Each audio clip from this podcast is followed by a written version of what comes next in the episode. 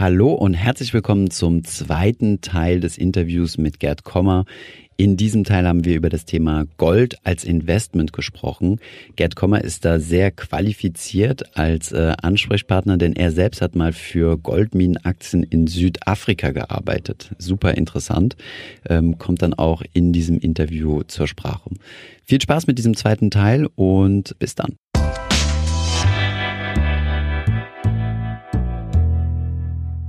In der letzten Zeit ähm, ja, geistert ja ein Schlagwort, oder nicht in der letzten Zeit, vielleicht schon seit einigen Jahren, aber in letzter Zeit wieder verstärkt ähm, durch die Investmentlandschaft und das ist das Thema Gold. Du hast dir mit äh, deinem Team genauer angeschaut, was äh, Gold als äh, Investmentanlage taugt.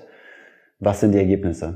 In der Tat, Gold ist ein hochinteressantes Thema und äh, das ist so der ewige Begleiter letztlich des des Kapitalmarktanlegers. Und, und Gold ist fast schon so ein weltanschauliches Investment, ne? genauso wie, wie, wie Immobilien für manche Menschen schon so ein bisschen Weltanschauung sind, aber Gold vielleicht noch mehr. Ne? Hat auch mit Stichwort Krisenwährung und Weltkriege und so weiter, Währungsmanipulation, Inflation zu tun. Lange Rede, kurzer Sinn. Und Gold ist, ist ein hochinteressantes Thema, poppt immer wieder auf und gerade in letzter Zeit auch äh, wieder.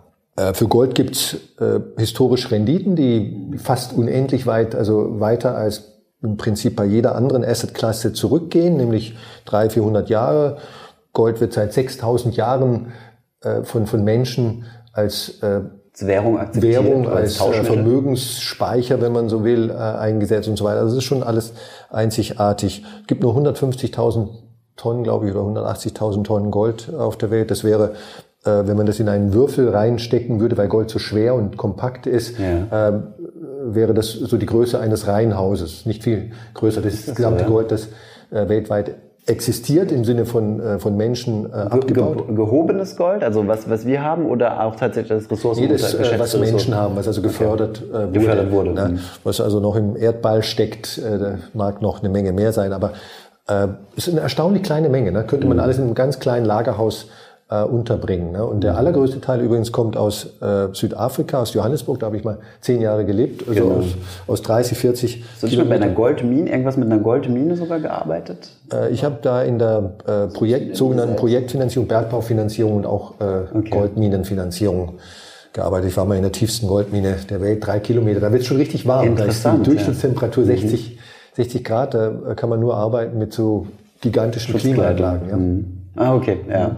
Und dann, was taugt es jetzt heute? Also wenn wir ein Stück von diesem Reihenhaus in Gold haben, was, was ist das wert? Also eine Unze ist ja bekanntlich, äh, äh das sind so knapp äh, ja, 29 Gramm, äh, ist ungefähr 1500 Dollar äh, wert, 1400 im Moment so. Aber das ist eigentlich jetzt gar nicht mal so wichtig, sondern wichtig ist eigentlich, was sind die Renditen im genau. Zeitablauf. Ne? Und, Macht es Sinn, das ins Portfolio mit reinzunehmen? Genau, im Verhältnis zu äh, auch seinem Risiko natürlich. Und das allererste ist, da, was es da äh, zu anzumerken gibt, ist, wenn ich mir mal die historischen Renditen von Gold anschaue, und, und vorhin hatte ich gesagt, da kann ich fast beliebig weit nach hinten gehen, 100 Jahre, 200, 300, 400 Jahre, dann ist es eigentlich so, dass nur die Renditen ab 1975, grob gesagt, für die heutige Zeit oder wenn man so will, für die Zukunft, es geht eigentlich ja um die Zukunft, was kann ich in der Zukunft erwarten, relevant sind. Warum, warum erst ab 1975? Warum nicht davor und warum nicht die letzten 100 Jahre und so weiter? Also im Jahr 1971, 1971 äh, wurde das sogenannte Bretton Woods Währungssystem, das äh, seit dem Zweiten Weltkrieg letztlich äh, wirksam war, so, eine, so, ein, so ein internationales Abkommen zwischen den westlichen Ländern, das im Ergebnis die Währungskurse äh, zwischeneinander, also zwischen der D-Mark und dem Dollar, Schweizer Franken und Yen und so weiter, nicht ganz starr fixiert hat, aber relativ stark fixiert hat und in engen Kanälen, wenn man so will, Korridoren gehalten hat. Ein Element dieses Währungssystems war, dass der Dollar letztlich an den Goldpreis gebunden war. Genau, die amerikanische Zentralbank. Der Goldstandard, sagt genau, man ja auch. Mhm. Ja, der moderne Goldstandard. Ne? Mhm. Und weil die anderen Zentralbanken, damals die Deutsche Bundesbank, aber auch äh, alle anderen äh, wichtigen westlichen Zentralbanken sagten, sie wollen gleichzeitig ihre Währungen, den Wechselkurs zum Dollar in einem engen Korridor halt nicht unbedingt ganz präzise fest. Also ich glaube, bei der D-Mark war es damals vier D-Mark und zehn Pfennig oder so ähnlich das war so der Korridor und äh, dann hatte die, Zentra die Bundesbank gesagt, okay, 5% plus oder minus, das, das wollen wir noch tolerieren, aber wenn es mehr wird, intervenieren wir, die Bundesbank, in den Markt, um den Wechselkurs zum Dollar, den D-Mark-Dollar-Wechselkurs äh, einigermaßen stabil zu halten. Und im Ergebnis hieß das ja, dass die D-Mark auch Gold äh, gebunden war. Ja. Ne? Sie war an eine andere Währung über gebunden. Zweite, über zwei ja. Kanäle, also über zwei. So, so dass wir im Grunde genommen weltweit so eine Art abgeschwächten oder modifizierten modernen Goldstandard hatten bis 1971. Dann kam der Vietnamkrieg damals. Die Amerikaner machten Schulden noch und nöcher, wie das immer so ist, wenn Länder in den Krieg, in den Krieg ziehen. Mhm. Sehr unerfreulich. Beides, Schulden und Krieg und ähm, druckten Geld und so weiter. Und äh, lange Rede, kurzer Sinn, äh, der, dieser Goldstandard, diese fixe Relation zwischen einem begrenzten Goldreservoir, das die Amis hatten, die wollten nämlich kein neues Gold kaufen, das hätte ja auch Geld gekostet, mhm. ähm, und der zunehmenden Geldmenge, das ließ sich nicht mehr aufrechterhalten. Und der liebe Präsident Nixon, der ist ja auch ansonsten recht berühmt, unrühmlich berühmt, der äh, stornierte dann äh, dieses äh, Bretton Woods Agreement ne, und sagte von jetzt an in, äh, Ende 1971 könnt ihr das vergessen. Der Dollar ist nicht mehr konvertibel zu einer festen äh, Menge, an Gold. Menge an, an Gold. Also wir, die, die, der amerikanische Staat, die Zentralbank, werden niemandem, der jetzt seine Dollarpapierscheine bringt, dafür Gold geben. Das könnt ihr jetzt vergessen. Damit war das Ende dieses Bretton Woods Standards und damit auch das Ende sozusagen des Goldstandards eingeleitet. Vorhin hatte ich aber gesagt, 1975 ist eigentlich der, der richtige Zeitpunkt, um, um die historischen Goldrenditen bis heute zu, zu bewerten. Warum 1975? Erst Ende 1974, am 31. Dezember 1974, wurde in USA das Goldverbot, das haben vielleicht auch schon aufgehoben. manche Zuhörer, Zuschauer äh, gehört, aufgehoben. Gold, das Goldverbot in den USA bestand seit den 30er Jahren, ähm, glaube ich, äh, seit der Weltwirtschaftskrise. Das besagte, dass amerikanische Privathaushalte kein Gold außer zu äh, Zahngoldzwecken und medizinischen Zwecken und kleine Schmuckmengen, Golduhr oder sowas, ne, war erlaubt, aber, aber Goldbarren, Goldmünzen und so weiter war verboten. Ähm, und zwar richtig verboten, nicht nur, äh, sie dürfen ihren Hund hier im, im, im Park nicht pinkeln lassen oder sowas. Ne? Das wurde richtig Jahre, verfolgt. Ja. ja. genau, also zehn Jahre äh, Freiheitsstrafe, bis zu zehn Jahren äh, Gefängnis äh, war da möglich. Ähm, in den anderen Ländern, Deutschland, im Deutschen Reich war die Todesstrafe, gab es die Todesstrafe auf Goldbesitz. Okay. Also das wurde Tut auch, auch ja, mhm. wurde auch äh, durchgesetzt, ähm, leider, leider.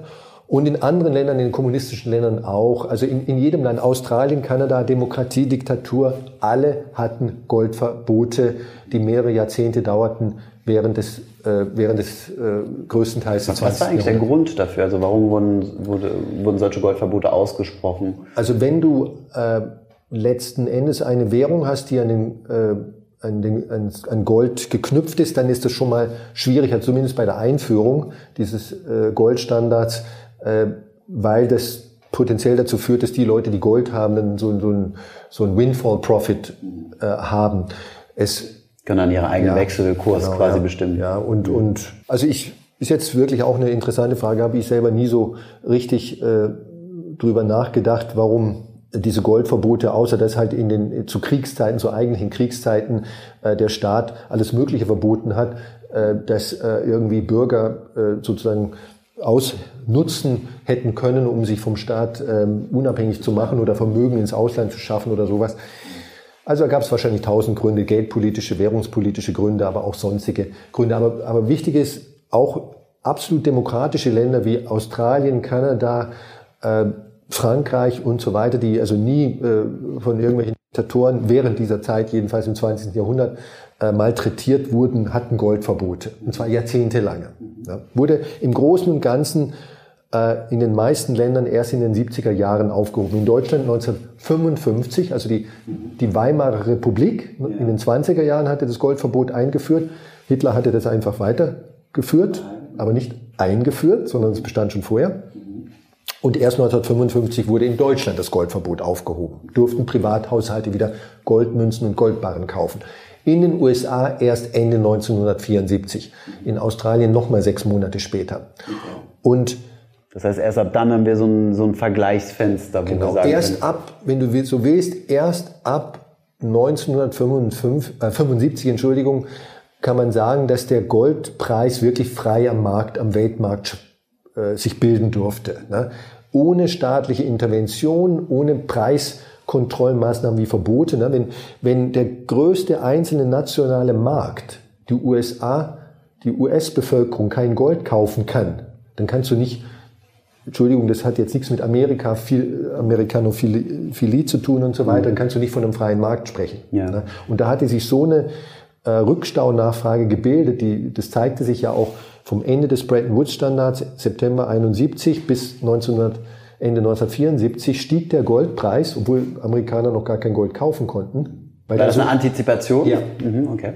So, und ganz stark. Ne? Aber ab 1975 kann man sagen, war, der, war Gold ein frei am Markt gehandeltes äh, Gut, ne? wie Kohle oder Diamanten oder Aktien. keine Ahnung was, ne? äh, Schweinebäuche. Ne? Mhm. Und deswegen äh, sollte man, wenn man sich dafür interessiert, was sind die historischen Renditen von Gold, einfach diesen am Kontext besten, kennen. Ja, genau, ab 1975 rechnen.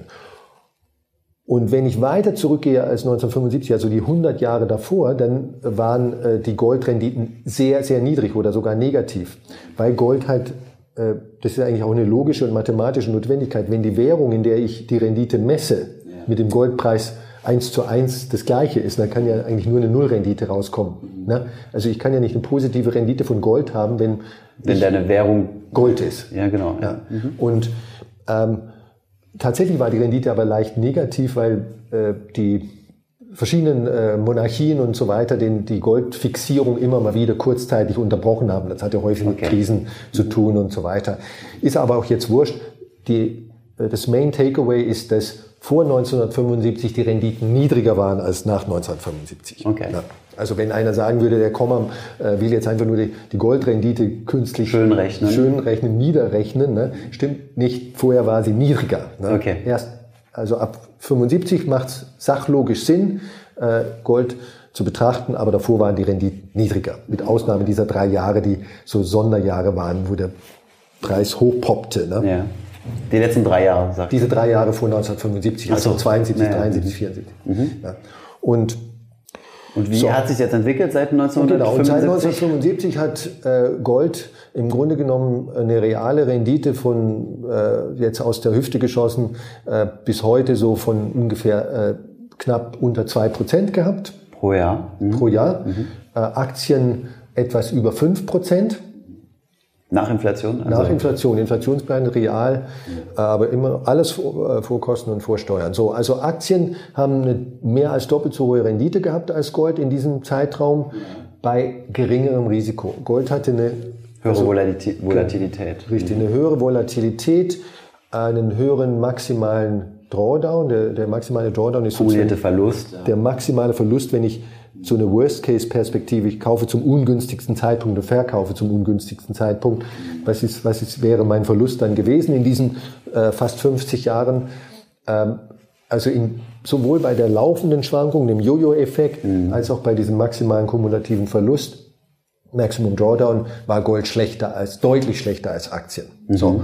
Und jetzt habe ich eine niedrigere Rendite und mehr Risiko. Mhm. Ähm, hm, nicht so toll. Und wie sieht es als Beimischung aus? Weil ich meine, ähm, also gerade im Finanzstudium wird ja häufig so dieses theoretische Beispiel der negativen Korrelation zwischen Gold und Aktien angebracht, was ja in der faktischen Welt nicht so ist. Also es gibt ja keine negative Korrelation, das könnte man ja arbitrieren.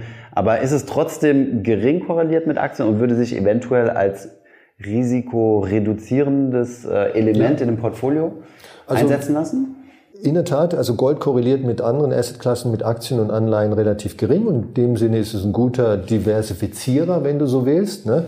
Ähm, aber gute, gute Diversifizierer sollten nicht nur niedrige Korrelation als Merkmal haben, sie sollten für sich auch eine attraktive Rendite haben. Ne? Mhm. Was bringt mir, an, angenommen, Entschuldigung, ich hätte ähm, eine, eine super niedrige Korrelation, null oder sogar negativ äh, mit, mit Aktien aber dieses Asset, über das wir jetzt sprechen, hat selber kontinuierlich minus zwei Prozent Rendite. Also äh, dann bringt mir, klar, die Volatilität meiner Aktien wird gesenkt, mhm.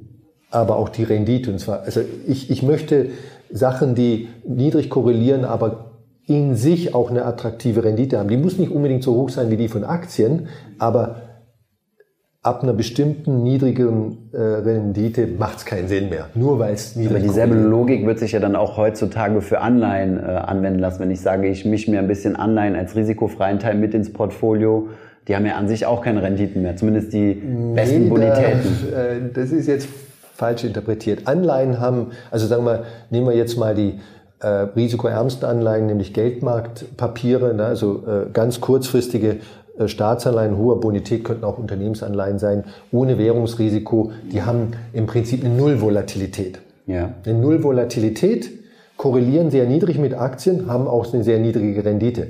Was hat Gold? Gold hat zugegebenermaßen eine höhere Rendite als Geldmarktanlagen, äh, hat eine extreme Volatilität und eine mittlere, ich kann es jetzt nicht ganz genau aus der Erinnerung sagen, äh, Korrelation zu Aktien. Aber das Package ist einfach unattraktiv. Okay. Es ist nicht, es ist, es ist kein No-Go.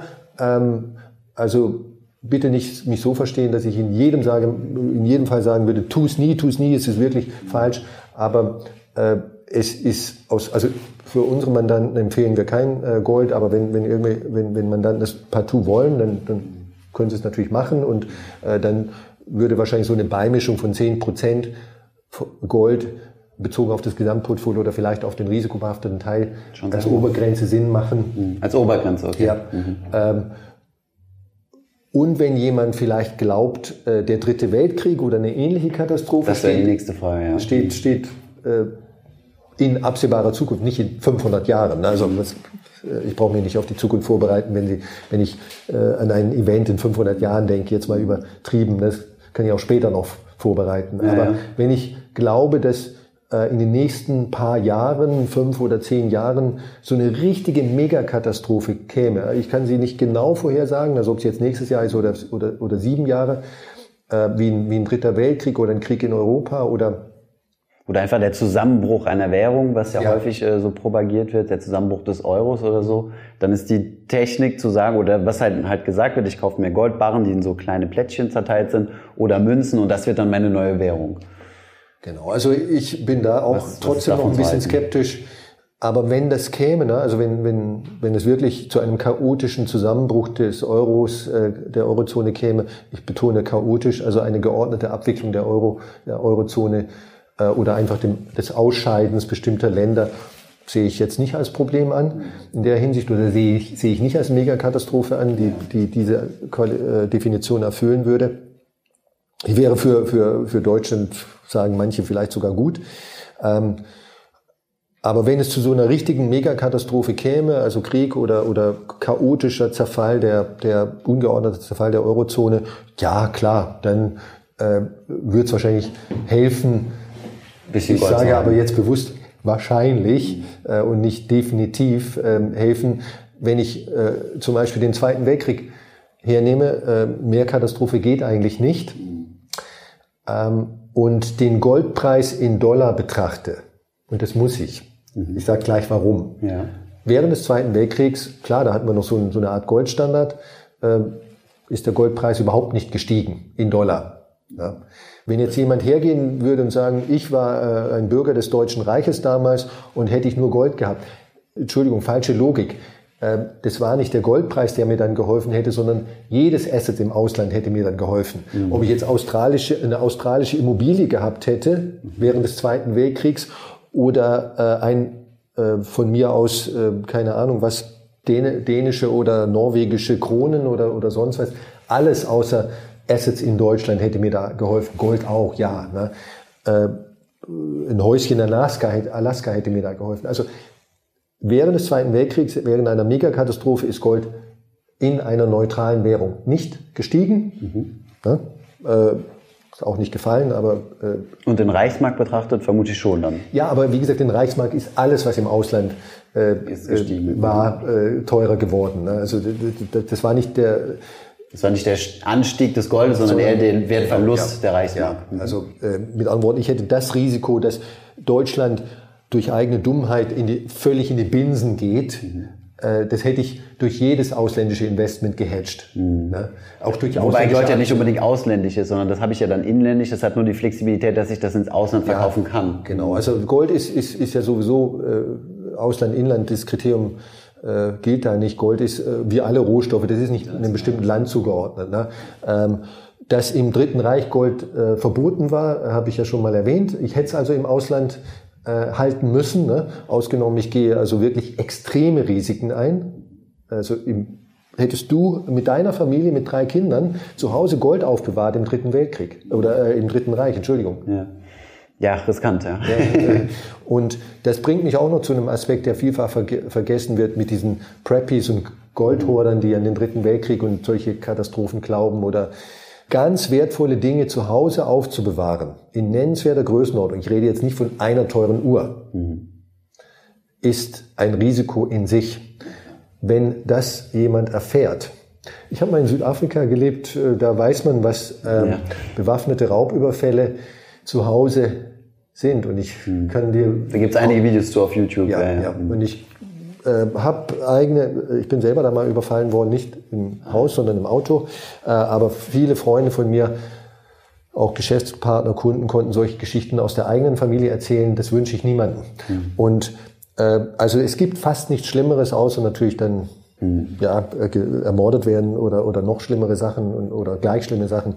Aber zu Hause überfallen werden von Leuten, die dein Geld wollen oder dein Gold wollen, äh, wenn deine Familie da bist und du selber, das ist so mit das Schlimmste, was einem äh, passieren ich kenne das auch aus dem persönlichen Umfeld, ja. ja. Mhm. Und äh, das, die Gefahr nimmt exorbitant zu, wenn man wertvolle Sachen zu Hause aufbewahrt. Irgendjemand kriegt es immer mit und wenn es das eigene Kind ausplappert, äh, vor ein, zwei Jahren war man in der Zeitung, irgendeine Frau hatte Gold zu Hause, ich weiß nicht was, für 200, 300.000 Euro, ging mit irgendeinem befreundeten Rechtsanwalt auch noch, mhm. ähm, einer Vertrauensperson in die Oper, den sie neu kennengelernt hatte, ältere Dame. Mhm. Äh, dem erzählte sie äh, von, von ihrem Gold zu Hause ähm, und ähm, ja, wurde eingebrochen äh, bei ihr, äh, sogar zweimal, weil sie beim ersten Mal nicht das Gold gefunden haben. Ne? Mhm. Ähm, und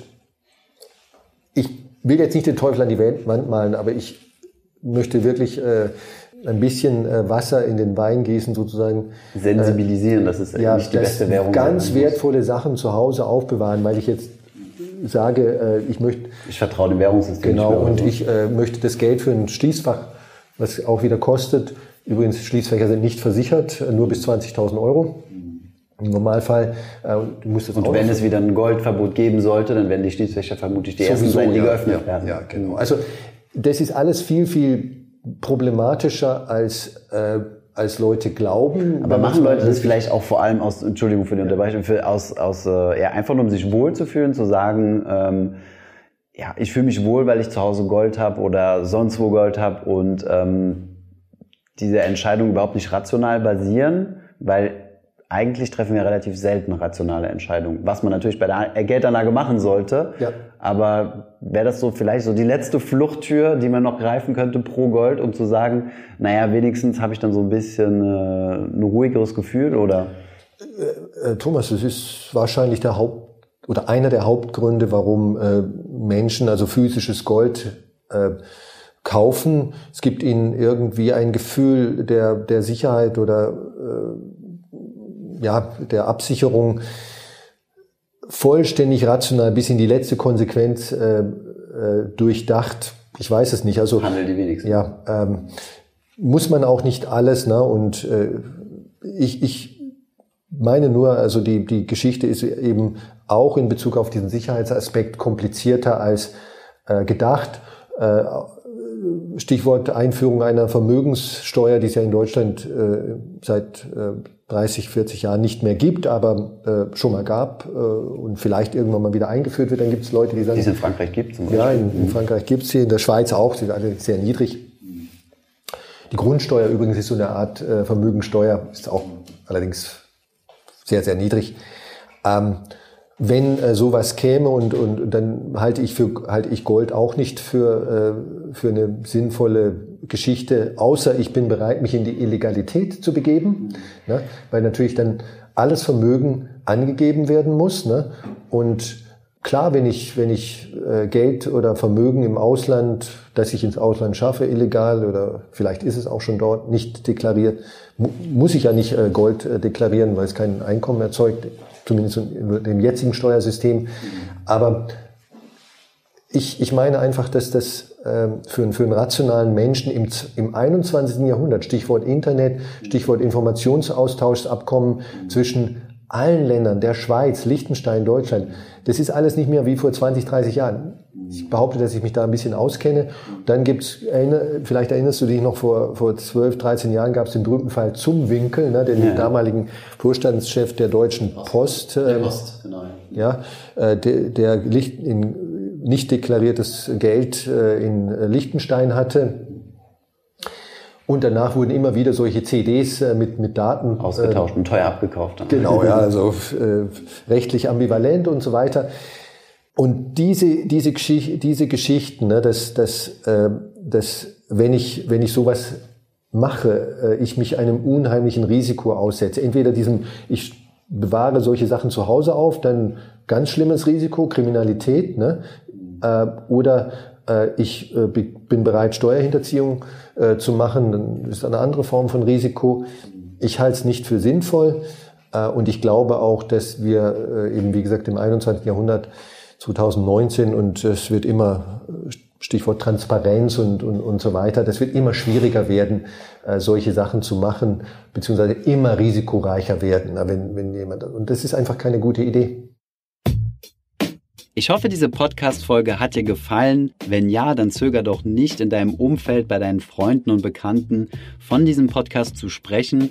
Und wenn du auf iTunes bist, dann lass uns doch gerne eine Bewertung da und ein Kommentar, denn das hilft uns, mehr Menschen zu erreichen und für das Thema finanzielle Bildung zu begeistern. Wie immer findest du in den Show Notes und in der Beschreibung zu dieser Podcast-Folge alle wichtigen Verlinkungen. Vielen Dank fürs Zuhören und hoffentlich bis zum nächsten Mal.